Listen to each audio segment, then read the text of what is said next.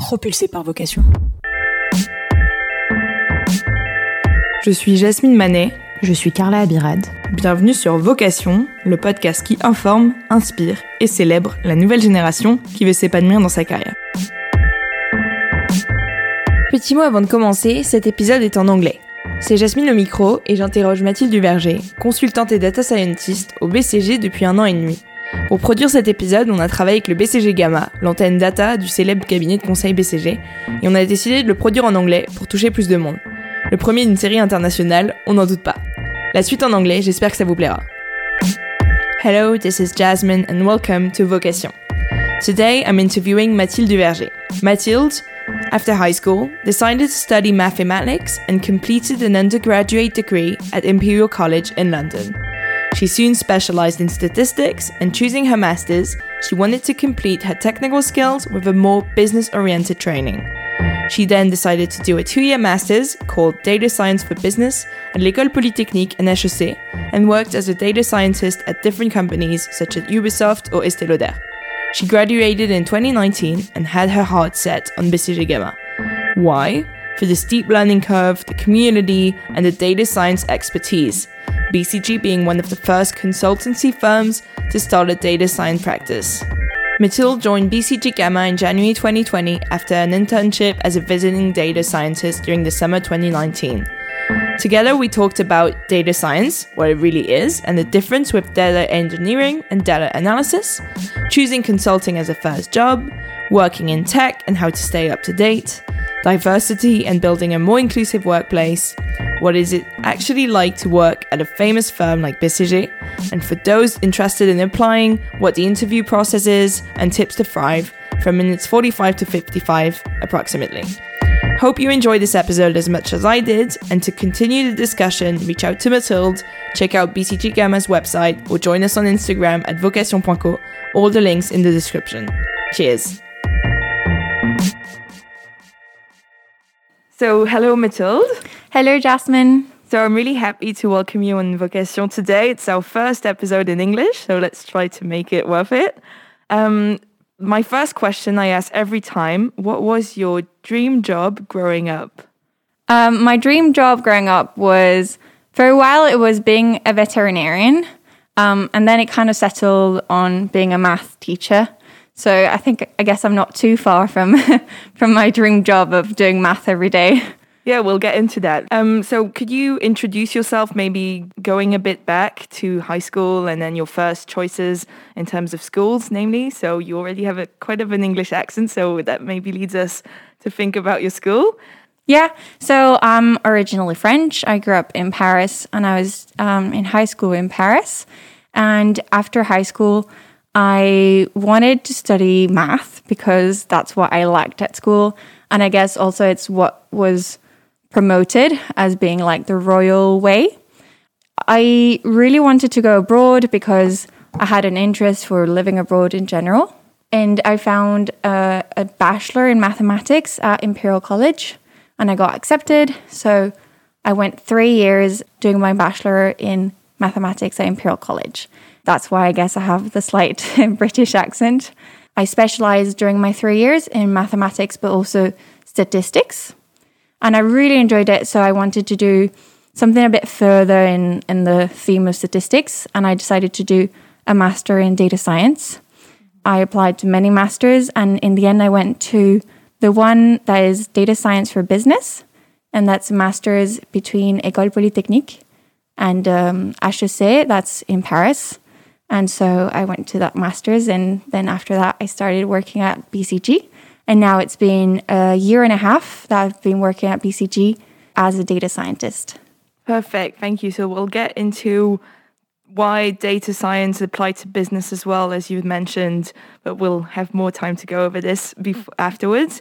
But my first question would be so you briefly mentioned it why from a math degree you went to data science, but why did you choose this uh, path, especially going back to France? And why would it? Why was it the natural uh, next step for you? So during my bachelor in mathematics, I first of all really enjoyed my bachelor. I think math was really where I I thrived, and I was very happy to do it. I was getting the sense that I really liked the math I was doing, but also that I wanted to have a job that wasn't super academic. I wanted to work out there in the business world. And I started specializing in statistics because I could see that that was something that you could use in any field. I really remember one example when I started, I think it was my third year of bachelor. We started doing um, more and more projects. And one of the projects that we did in my statistics class was to look at the Challenger shuttle. So basically, the Challenger shuttle is a space shuttle that was launched in the 1980s in the United States. And very sadly, it exploded when it was launched. That was like a dramatic event um, in the US and in the world. And the purpose of the project was based on data. So, you know, that's what we do sort of in statistics. Based on data, could we have predicted that the, the shuttle was going to explode on that day? With my sort of like post mortem modeling, I was able to predict that there was a 98% chance that the shuttle would explode on that exact day, given the temperature of that day. So I think that's really when it got ticking that statistics was really cool to do at school, but was also really something that I could use and have an impact on the world and on business with. So, yeah, that's why I sort of wanted to do a master's in data science because it's it's exactly that. It's how can we learn from data to help get you know make decisions. And I chose a master's in data science because it was sort of the logical step forward because they wanted me to learn more complex modeling techniques. And I chose in particular the master that I chose, data science for business, because I really wanted to work in business and, and not really sort of very academic, very researchy data science, but more using data science every day. And I was actually very happy to have the opportunity to go back to France for a few years during my master's. So, yeah. so, my question for you now would be very concretely and as uh, concise and simple as you can what is a data scientist? So, a data scientist is a person that will solve problems by looking at data. Um, the pro- type of problems is very different, but most of all, it just comes down to a decision. The decision can be, for the example we saw, should I launch my shuttle today? And the data scientist is expected to answer yes or no. And to give that answer, they will, you know, behind the scenes collect the data, model um, what's happening, and um, and assess, you know, what's the the risk that I want to take with launching the shuttle, for example. And with all of that information, they can give you your yes or no answer um, to your to your problem. Okay, that, that was quite clear, and we'll get more into that. My first question would be so, a lot of like maybe job titles on LinkedIn, for example, like data analyst, data scientist, data engineer. There's a whole bunch of job titles covering the world data. So you've explained a bit how you handle data. We'll get more into that. But first, I'd love for you to explain to me the difference between these job titles, how to make the difference between data analysis and data science. Yeah. So I'll, I'll try to answer that as as clearly as I can, but I definitely think there's a bit of mush uh, in titles. Uh, sometimes in some companies, the same job will be called machine learning engineer, data scientist. So, but I'll try to, to get a bit on the difference. Um, for me, a data analyst is really someone that's going to be asked to create insights. So they're going to look at past data and they're going to be like analyzing the sales by geography in the last year. And their tools is just, you know, sort of data aggregation, looking at data in different ways and and building dashboards, but it's not really the same tools as a data scientist because a data scientist will more be looking forward most of the time. So if I asked someone uh, if my question is what will be my sales in the next year, then you would rather talk to a data scientist than a data analyst. A data analyst could probably tell you, oh, because it was like this in the past year, I'm going to draw a line and say it's probably going to be like this next year, but it's not going to be based on modeling. Um, so, yeah, that's sort of like the real difference for me. The sort of like modeling aspects and, and being predictive and looking forward. And um, machine learning engineer, all the other terms can sort of overlap data scientists. I don't see a clear divide divide between machine learning and data science, in my opinion. But data engineer is quite different. For me, data engineering is sort of more the person that will make sure that the data is is processed, is clean, is stored in a way that is accessible for everyone. So they'll be more in charge of maybe more software engineering type of tasks of making sure that the setup is good for everyone to be able to access the data. But from my point of view and my experiences, they're not so much driving um, analysis and insights from it. And in terms of skills, uh, if we go a bit more into that, so you did a data science master's degree. What did you learn in school that relates to your job today? And if you could give me an example of like something you did in school in a, a more theoretical uh, skill that you apply in a more business in real world today yeah so i'm quite lucky i find that um, what i learned in school is actually something that i use daily maybe all that i've learned i don't use daily obviously it's sort of like a toolbox that you know um, on one project i'll use this and on another project i'll, I'll use that maybe one example. So I did sort of four years of, you know, mathematics, statistics, probability, machine learning. And one example would be in statistics, there is hypothesis testing. So you're going to be, it's a statistic to say, if I have this hypothesis and I've got data, how can I test whether I validate this, this hypothesis or I don't validate it? So that's quite theoretical. But in sort of business, um, and something that probably speaks to a lot of um, people doing marketing, targeting, or, or websites, A B testing. A B testing is a direct application of that. So A B testing is going to be I want to set up a, a group that I'm going to show maybe this page, this web page, and I want to have a B group that I'm going to show this web page. But and then from this A-B testing, my objective is to see is the the B web page better than the A web page, and then should I switch to the B web page? But obviously, I don't want the people being shown the A page and the people being shown the B page to be different people. Like, for example, if I had, you know, I was selling something on my website, if by mistake I put, you know, people that are richer or that tend to buy more in the B group, then suddenly, yes, the B group would be more efficient, but maybe there's a bias in it. So, this sort of like hypothesis testing, that's very theoretical, allows us to test if there's biases. That just means differences, basically. Differences between the people in the A group and the people in the B group. So that when you say the B group performed better, you know that it performed better because of your web page and not just because there was differences in people. Okay. When you finished your degree, you looked for your first CDI in French, so a more permanent job. Um, I'm curious about if you worked before, so you didn't mention it in your background story at the beginning. So tell me more about that, and then how uh, you proceeded when looking for that first job. Yeah, so during my bachelor studies, I did a few jobs here and there, but not very significant, like a few weeks of internships here and there. Um, but then in my master's, we were asked to do a mandatory internship for six months between uh, two years.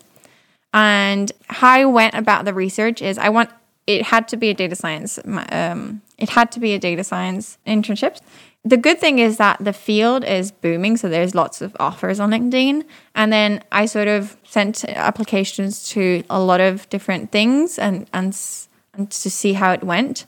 I uh, applied in tech, like and in consulting, and also some companies that I thought were quite fun, like Ubisoft, or you know, I just thought their product was fun. Preparing for the interviews for me was really making sure that I have the math that I'm supposed to be able to answer. So if they have some technical questions, but also for me, it's a lot of like storytelling.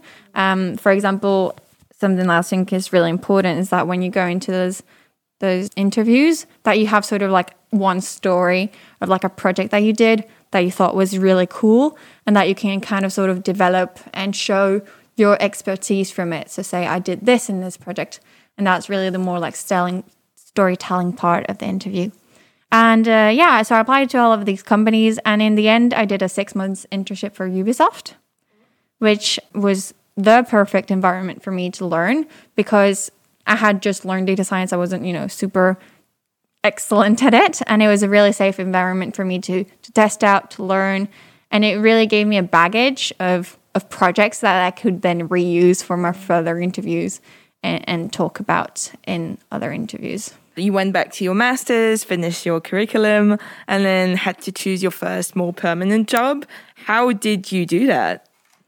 Yeah, so um, my heart was quite settled on BCG Gamma because I had a few friends that during their summer internships had done internships at BCG Gamma, and it sounded very cool. I really wanted to have I think I've said it many times, a job, a data scientist job, but that was very into the business. Like I didn't want to be a data scientist expert, you know, living in my bubble with my complex algorithms. So, and also I quite like consulting because I really wanted to be able to test different industries and um, and see different problems. So consulting was sort of like the good way um, for me to do this. I think I was very wary at the beginning of consulting because obviously it sort of has a bad rep, long hours, difficult work life balance. And I was quite afraid of that. So I sort of said to myself, let's test the waters. Let's go for an internship and see if I feel that way and if, you know, the bad rep is actually true or not.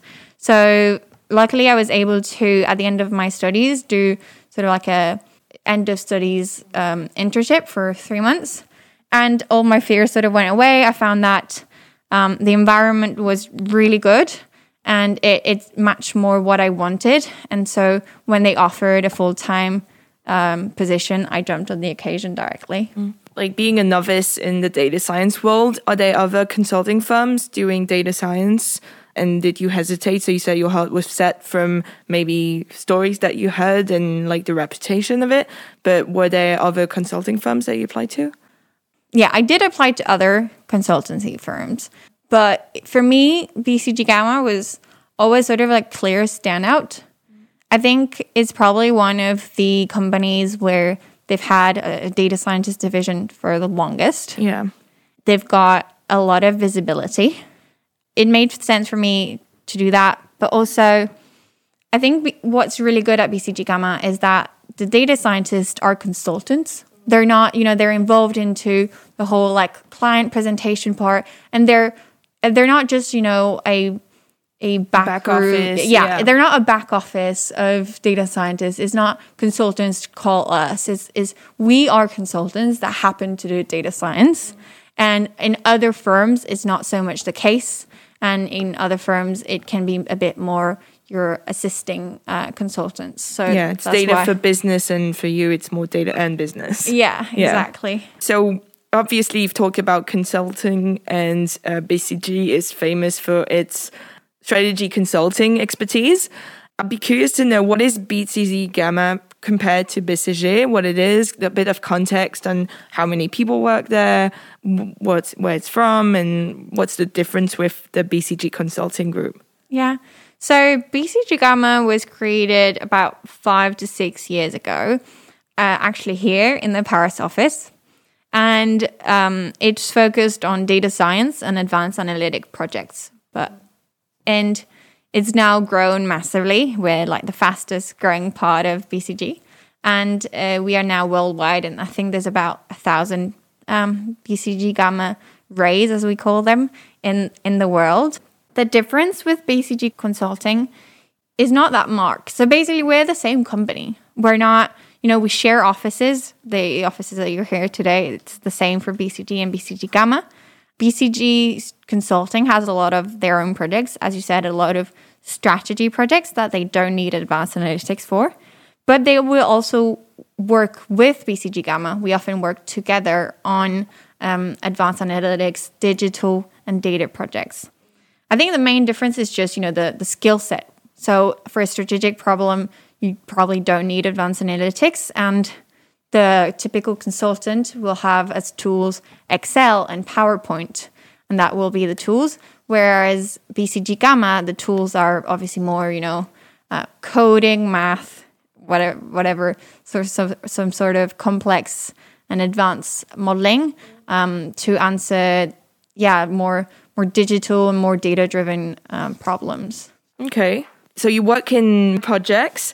Uh, I'm curious to know how it's organized. Um, so you said you work sometimes with the BCG strategy consulting uh, people. How do you work when you're on a project? How does it start? How does it end? And what do you do in the meanwhile? So, like you said, we're really project driven. What will happen is if a project starts, I have a dedicated uh, staffing person that takes care of me, and they will call me and they say, Oh, there's this project starting. Are you interested or not? So, that's from my point of view. But basically, um, what happens is we will have a project with a client and we will sort of assess who needs to get involved. And it can be BCG generalist consultants if, you know, there's a lot of managing the client and, you know, a lot of teaching the clients about what we're doing. And then there's going to be maybe a few people from BCG Gamma. But sometimes it can be even more complex, and we can have people from BCG Platinion that are more like, or engineers. And it really depends on what the project is and how, what's the question and how we should address it to how, how it is going to be staffed.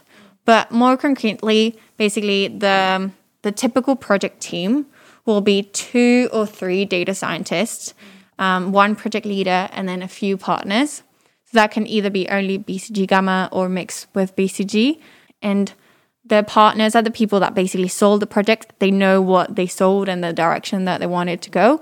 And they're overlooking maybe weekly, you know, how the project is going, but they're really leaving the day to day management to the project leader.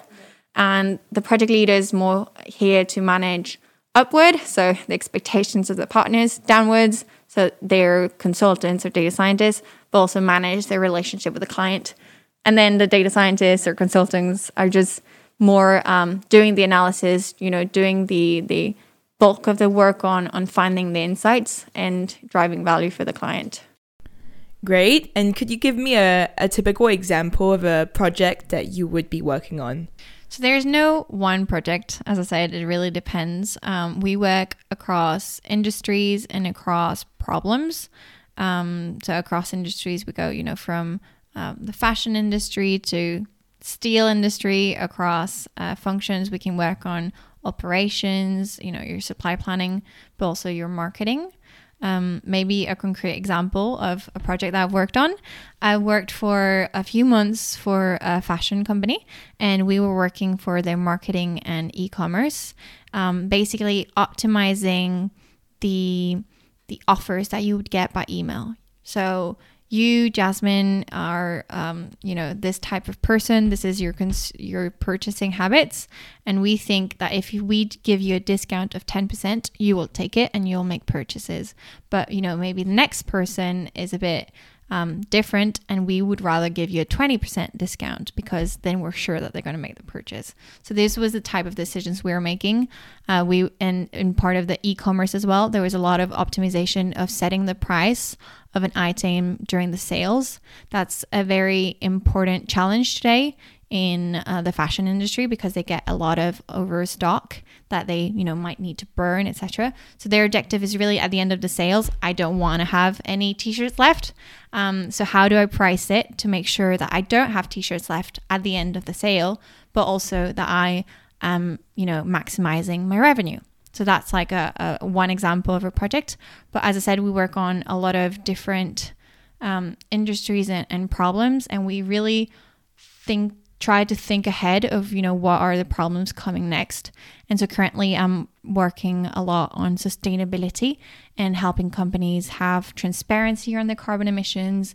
And similarly to the optimization of the fashion company marketing how can we um, optimize their operations not only with regards to revenue but also with regards to their emissions okay and if we take a step back so the companies all organized around projects.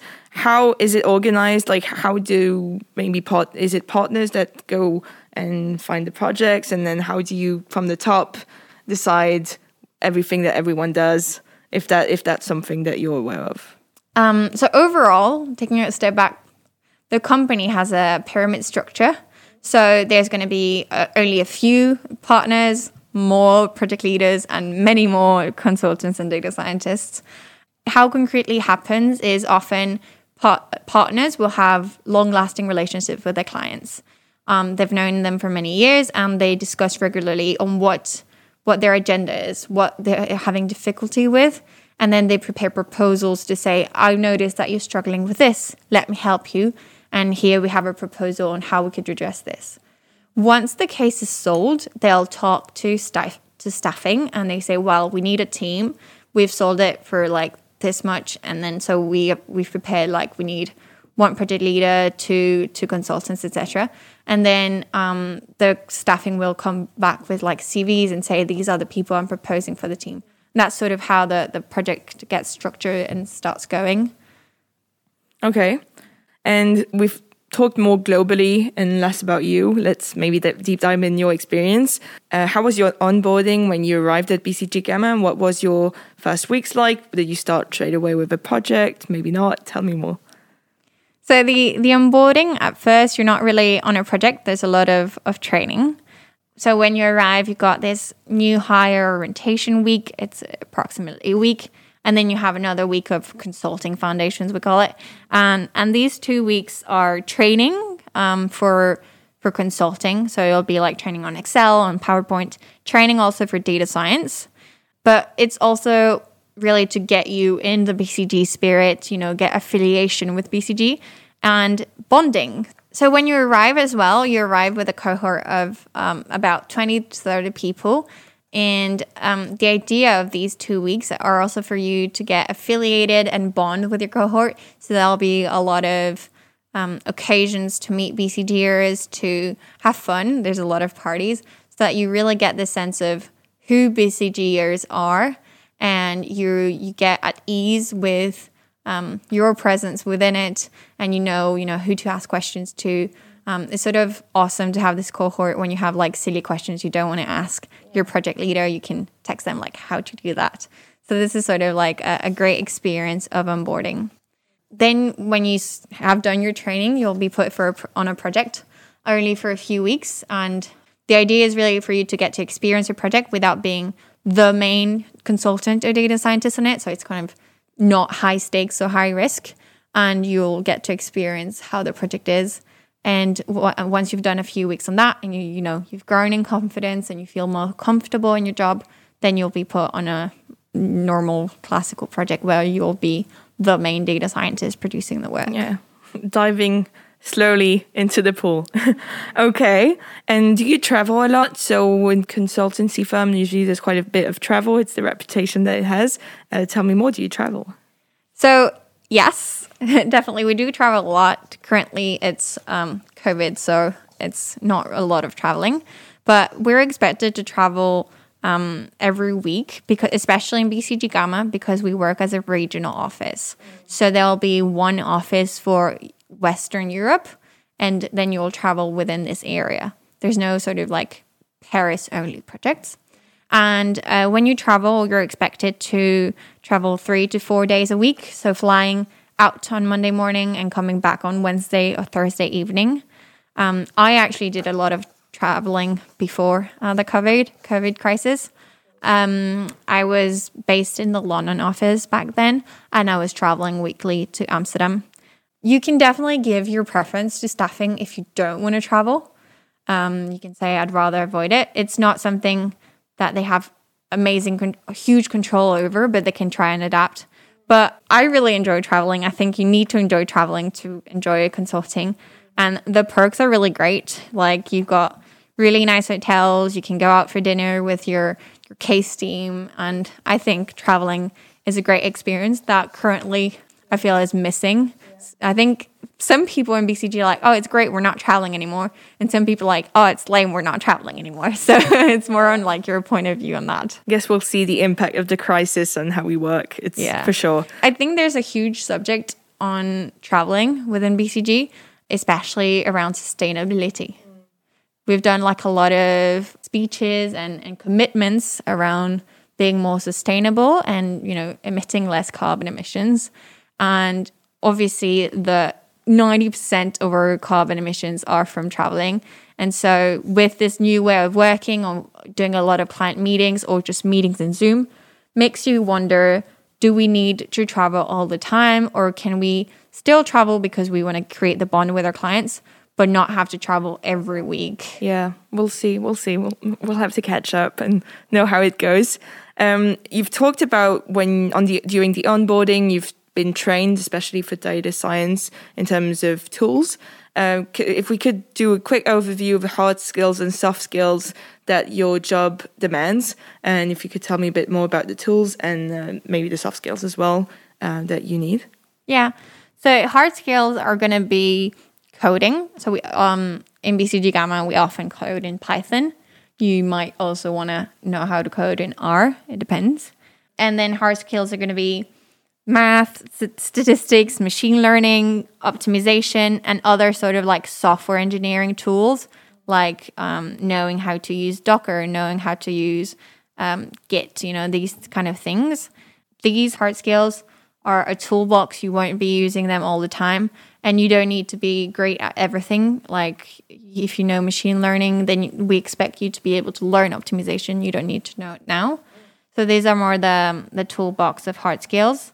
And um, I guess for soft skills, for me, that's much more important. As in, obviously, the hard skills are very important for my job, but in consultancy and especially in data science, I think the soft skills are immensely important. As a data scientist, if I'm not able to communicate clearly what my models have done and I'm not able to get traction from the non experts, then I know that my model will not be used for the business that's a huge part of a job. So we really need to do really nice models and you know really complicated with a with our very good hard skills, but we really need to be able to communicate it to our client and make them feel at ease with the model that we've built and make them be confident in what we do.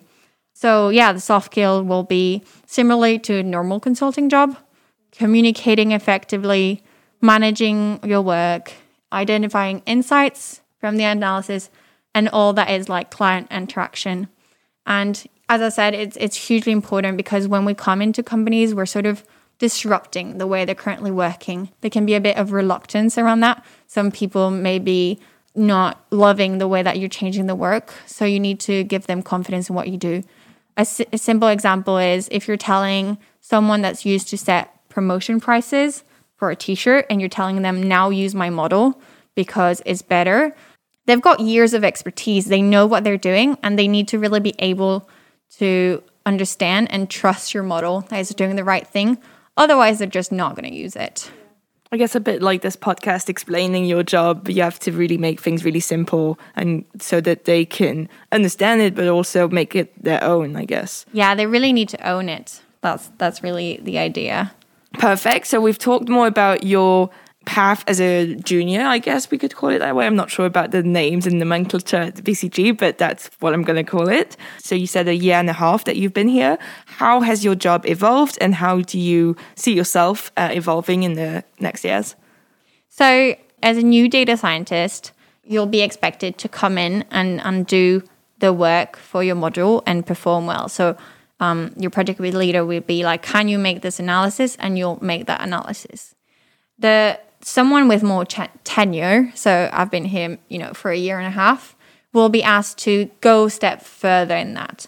So have an increasing independence on your work. I won't be told to do this analysis. I'll be uh, given a problem, you know, and then I'll have to sort of make up what analysis I should make to answer that problem. And also being more going further in my anal- analysis, I can't just come back to you with this is the result of my analysis. I have to be saying what are the insights of it? What what is it bringing to the client to know that that value is this much?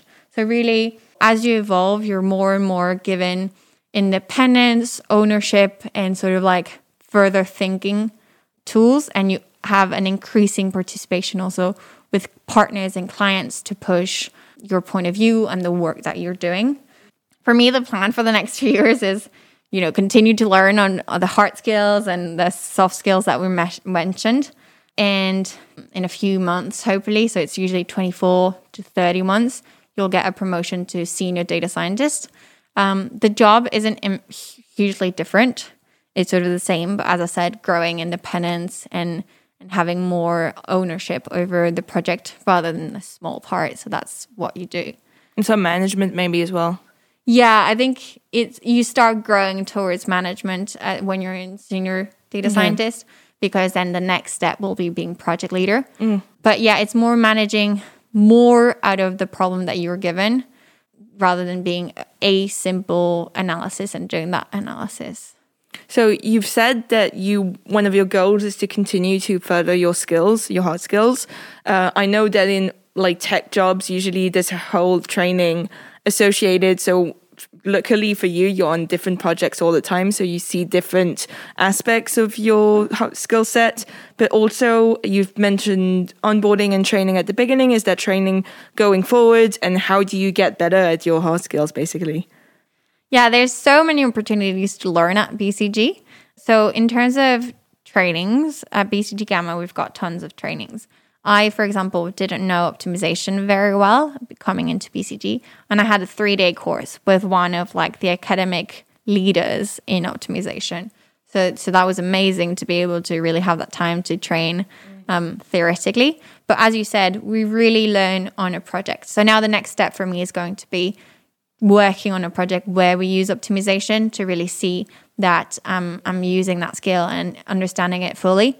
And we're constantly learning because you'll be on a project and you'll have like a problem and you're expected to find a solution, you don't really know how to do it. Then you'll sort of reach out to the community like, I've got this problem, how would you do it? And there's such a varied background in BCG that some people will be experts at this very modeling and then someone will be experts in that so you can also very much leverage the community and set up calls with like can you explain to me in half an hour how i could do that so that's really i think the great thing about bcg is sort of the the community and the wanting to continuously learn and continuously push yourself to to know more and people are super benevolent and they're always very happy to to answer your questions Okay, that's great.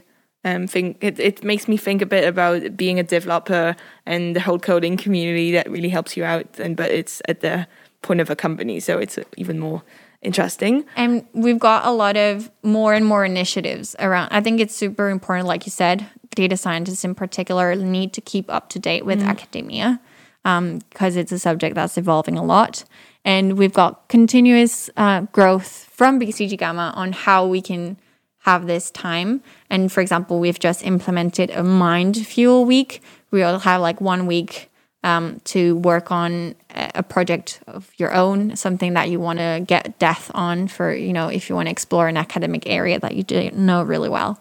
So we're constantly bringing more to um, the employees in terms of trainings and opportunities to learn. Yeah, that's great.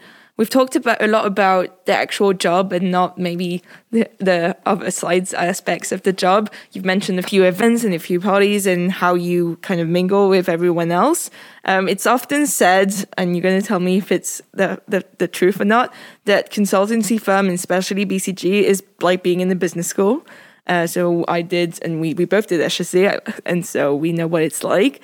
Uh, could you tell me more about this statement and what you think of it, and a bit more about BCG, the life outside of work?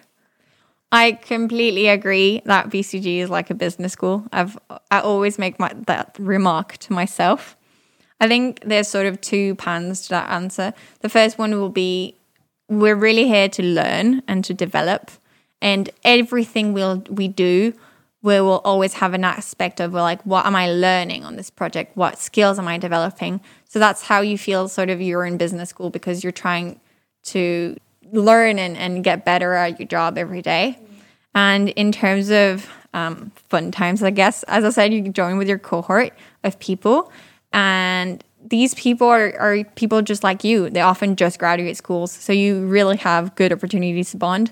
And there's many events. So the the consulting foundations, the, the week of training when you arrive, usually that's abroad. I spent one week in Barcelona in a hotel where there was 200 300 people of around the world that had joined BCG in the last month. Mm. And obviously, that was amazing to, you know, really get to feel what BCG was like. And, and we really get a lot of older BCGers partners who always tell us, I've made some of my best friends here. I've met my husband here. So the, the, the sort of business school, um, getting to know a lot of people is, is very important.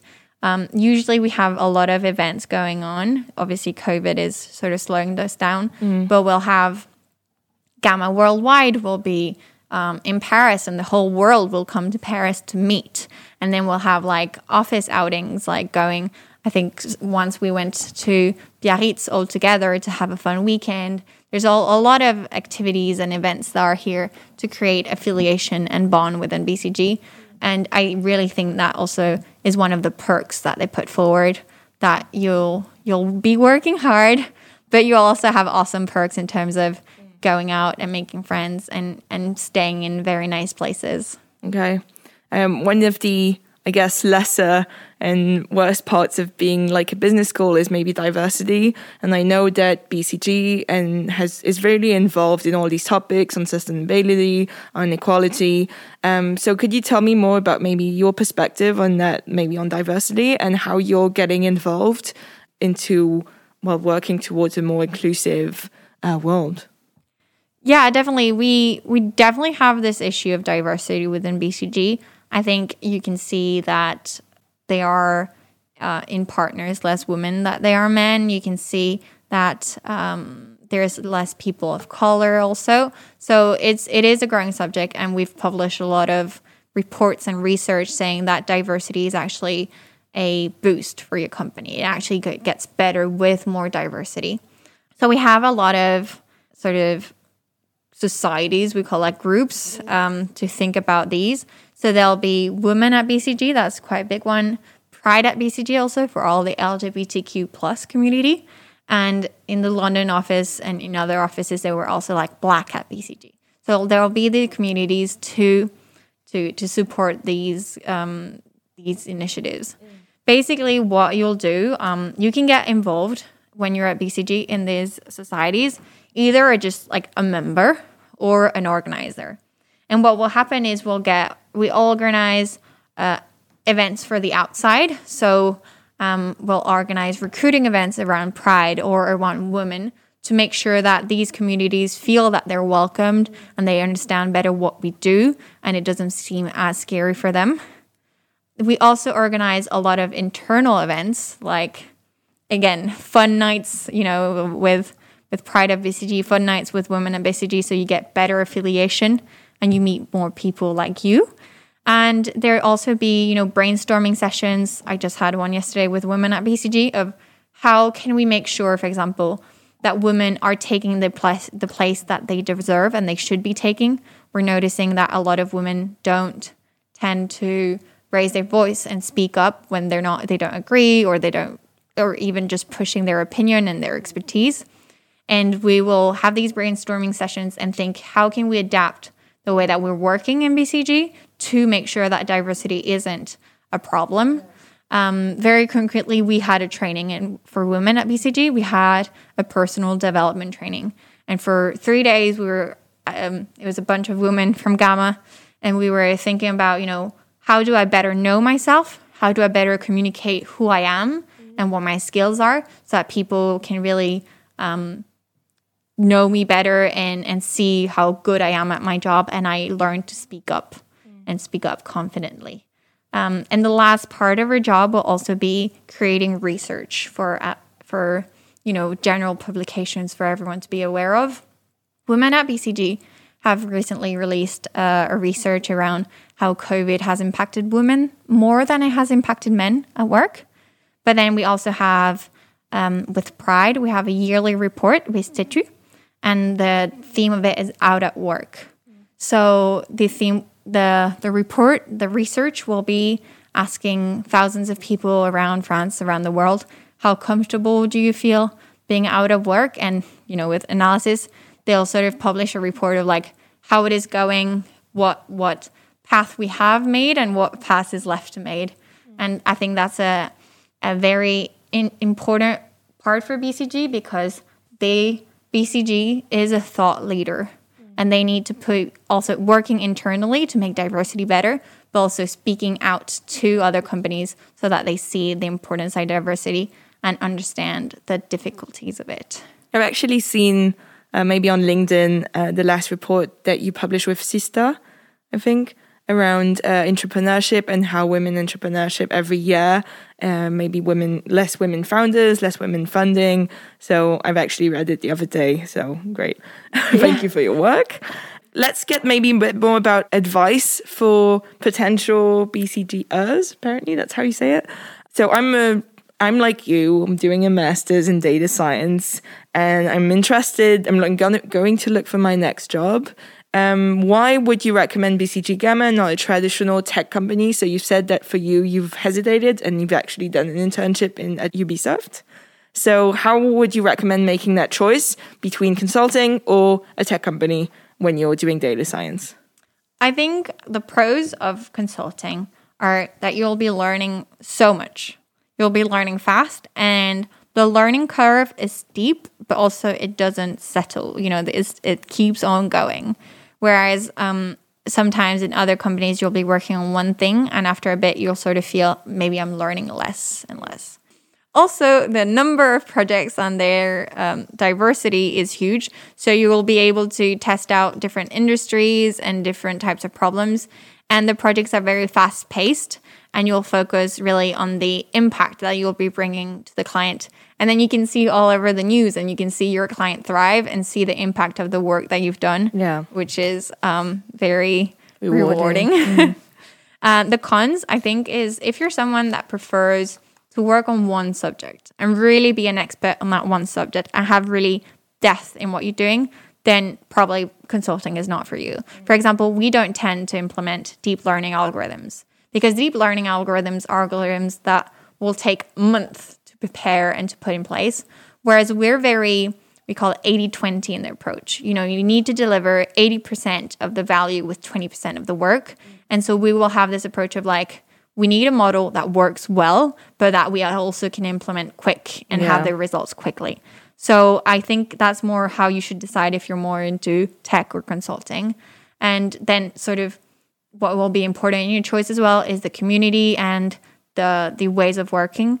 Obviously um, there's fun in both. As we said there's a lot of events but also in consulting you can have maybe longer hours a bit more stress on your project but that's also because it's hugely impactful you know? So you need to be working hard so that your project goes well. Mm. yeah that makes sense. So if i summarize what you've said earlier, why BCG Gamma, not maybe another firm, would be well, first the community, the environment, the learning curve, and also the I guess the expertise and the more mature. Um, you said it's more than a thousand people already. That's huge, I guess, in terms of number of people and how you train. For those applying, and so that's maybe where we can talk a bit more about data analysis and data uh, science. Um, do you have to have done an academic training to apply? If I've done maybe a business school and a bit of di- data analysis, can I apply uh, or not? And so, what should be your background, I guess? So, your background can be sort of anything within engineering, mathematics, statistics. A lot of people do physics as well. We also have people that have business backgrounds. That's not a, a no go. a no go but they will have had ex- extensive experiences in data science you know maybe doing internships yeah. or doing personal projects on it because the skills that we'll you will need are quite a lot on the hard skills you know you'll need to know how to code in python or in r you'll need to know you know how to implement machine learning models so if you've been able to learn that during your your your studies then obviously it's better yeah, you'll test that. I guess you tell me more about the interview process now, but I guess you test your, I guess, skills first, and if you don't have them, well, don't apply. okay, so tell me a bit more about the recruitment process. So uh, I'm decided, I'm applying, I'm really excited. This is my dream job. Uh, what should I expect, and how long does it take? So once you've decided to apply, first of all, great decision. Uh, you'll be uh, applying online and you'll get first of all a phone call with a HR. Just it's more of a discussion to make sure that you're what you're interested in and explaining better the timeline and what will be expected uh, of you uh, during the, the coming weeks. So it's not really an interview; it's more of a discussion preparing you for the for the coming um, interviews. And the overall process is typically two and a half, three and a half months long. The first step, as you said, is testing the hard skills. So you'll have a coding test.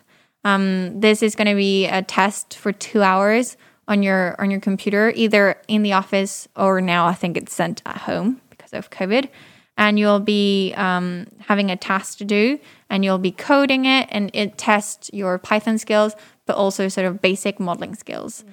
and that will be the first um, the first interview where it tests your hard skills after you've got that one the interview process will be different if you're doing an internship or a full-time position so for an internship you'll have only two interviews uh, after that with um, with someone from bcg so yeah, this for internships you'll have two interviews, case studies, data science with people who work at BCG. Whereas where if you're applying for a full time position, you'll have two interviews first uh, on um, BCG Gamma data science case studies, and then you'll also have uh, three more in- interviews that will be a mix of data science case studies, but also sort of strategy typical case studies. Um, the way to approach case studies and these interviews is sort of one hour long interview. Well, you'll be meeting a BCGer, and at first it'll be you know getting to know you, the typical questions of like, why are you here? What have you done? What's your background? Um, and then there'll be a part of it will be really testing um, on the case study. So they'll give you a problem, and the objective is to solve that problem together. And for one case, it'll be, you know, date with data science with models. And for generalist consultant, it will be with like framework where it'll be with frameworks and how to think about it. And the last part of the interview will be your questions, getting to know um, the interviewer and the company and seeing if there's a good fit for you. Yeah. I guess getting into BCG has a reputation in most consultancy firms to be quite stressful, quite hard. Um, I'm curious if you have any tips uh, for people applying, um, maybe in terms of strategy as well. I, I, know there's a lot of strategy when applying to different firms. Um, so maybe how you should organize your timeline. Maybe if you know, okay, this, it's going to take like two or three months. When should I start? When should I apply? And then any tips concretely on the interview process. Yeah. So um, in terms of when to apply, so take I, I'm quite partisan of applying early. Take the time to make sure that you've got the time to get your internship or your full time job. So probably apply four or five months ahead of when you want to start. Mm.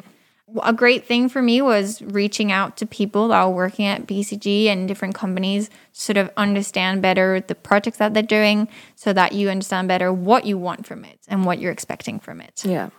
To prepare for the interviews, I really think so for the coding test, you need to prepare yourself, you know, do I know how to use Python? Prepare like my data wrangling, you know, all these like sort of more hard skills. Mm. But the most important part to prepare will be the case studies. I think that's something that you're not used to doing very often when you're at school. And you can really take the time to prepare those interviews. Uh, even the recruitment process, you can sort of like pause it to say, I want to have more time to prepare the case studies. Yeah. Okay, that's good to know. yeah, it's important. And there's a lot of books out there on how to do, you know, case studies, how to approach case studies. So we're talking about consulting. Yeah, so I would recommend those consultancy books for even if you're applying for BCG Gamma. Okay. Because the idea of the case study is the same. You need to show that you have a way of thinking that is structured and you have creativity when you have when you're solving a problem. Mm. So I I still read that book. Maybe you don't need to learn the frameworks by heart. It's the way you would do when you're doing a strategy consulting interview. But the sort of like tips on how to handle the interview are super important. Mm. Like the the interview for me is really a conversation. They're not in you know a discussion on the problem and it's not a restitution of yeah. what you know, etc. So the way you should approach it is really you want to show the person what you're thinking about you want to share with them and and you want to discuss and you don't want to be Yeah, thinking on your piece of paper and that, okay, I found the solution. Yeah, and- you're not on your own and then delivering the solution. And also, there's no correct answer. Like sometimes they're going to be like, oh, your answer is super interesting, but actually, that's not what we did in the real life. So I would rather we talk about this instead. But that's not your answer was wrong. It's just like, let's move the, pre- the interview a bit to this way. So yeah, I think all reading and preparing for the interviews is quite important. Um, for very more concretely, I would say uh, the good thing, the good practice is prepare a project that you've been that you've done in the past that you had uh, that you loved and that you did really awesome modeling things in and so that you can present it when they ask you about your background Yep. and you can really talk about how you approached the problem, what were the difficulties in it, and how you solve them, but also the impact of the of your work, so that we can see that you already have that mindset of thinking beyond, you know, just my task. And for the case study, I think it's it's what I say, thinking about structure and how do I approach a problem when I'm asked um, the question. And just a quick question and showing maybe collaboration and management skills, maybe in terms of more soft skills. How do you, so you've said, how do I handle a project from maybe the beginning to the end, like solving the problem, but also in terms of teamwork? Do you have any advice? Uh, we definitely judge whether the person will be a good fit for BCG in terms of personality. We don't want someone who's only a performer. We want someone that we, what we often say is, we want someone that if your plane was late for four hours, you wouldn't mind sitting next to them uh, for those four hours. And um, I think it's quite hard to show, you know, project management skills when you're in an interview, anyways. But basically, you've really got to sh- bring that confidence. Being for me, it's really you know smiling and showing that your personality. It's really important to to show your personality because, as I said, we're not hiring like a resume. We're hiring someone. And if you're able to be honest and truthful about who you are, then they can better understand uh, that, and you'll probably make a better impression. And in terms of collaboration and, and teamwork, you can really show that when you're doing the case study. You can show that you're working with them, you're showing them how you're thinking, and also you're not getting frustrated or angry when they're telling you maybe you should approach it this way. And I think these are the important skills of collaboration, t- communication, and also um, Listening. listening to the people and, and listening for the cues to do something differently. Okay, that makes sense. Um, well, we've talked about a lot of topics. Um, last words, uh, questions I like to ask every time in French usually, but we'll do it in English. Um, so, in 30 seconds, what makes you thrive today in the job that you're doing? It's quite a hard question. yeah, I think what makes me thrive in what I do today is really learning. I really love, you know, constantly telling myself, well, I'm going to learn this in the next few months and really doing a variety of things. I love touching upon a lot of things. I'm doing modeling, but then sometimes I'm preparing for a client com- conversation. And then sometimes I'm preparing for an interview like this. So I really like that all of my skills are currently being tested and, and put at work. And it's it's a really fun playground for me to to, to test and, and continue to learn on my skills.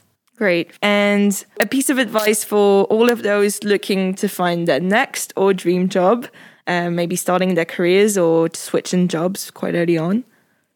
A, huge part of why I like my job is really liking the people that I work with and, and the community. And I think that's very important when you're looking for a job to find um, people that you like and that you find super smart.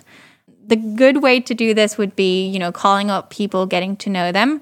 But also, I think in interviews, you can really, by being honest with your personality, see if the person's sort of like vibing with your with your personality. I had an experience of that when I was applying for my internships. I had a few interviews, and some of them I would come out of it almost bored because I found that the person in front of me wasn't really responding to um, to you know funny jokes or yeah. challenges or anything. And some of my interviews, which are often the ones I accepted, I had so much fun in.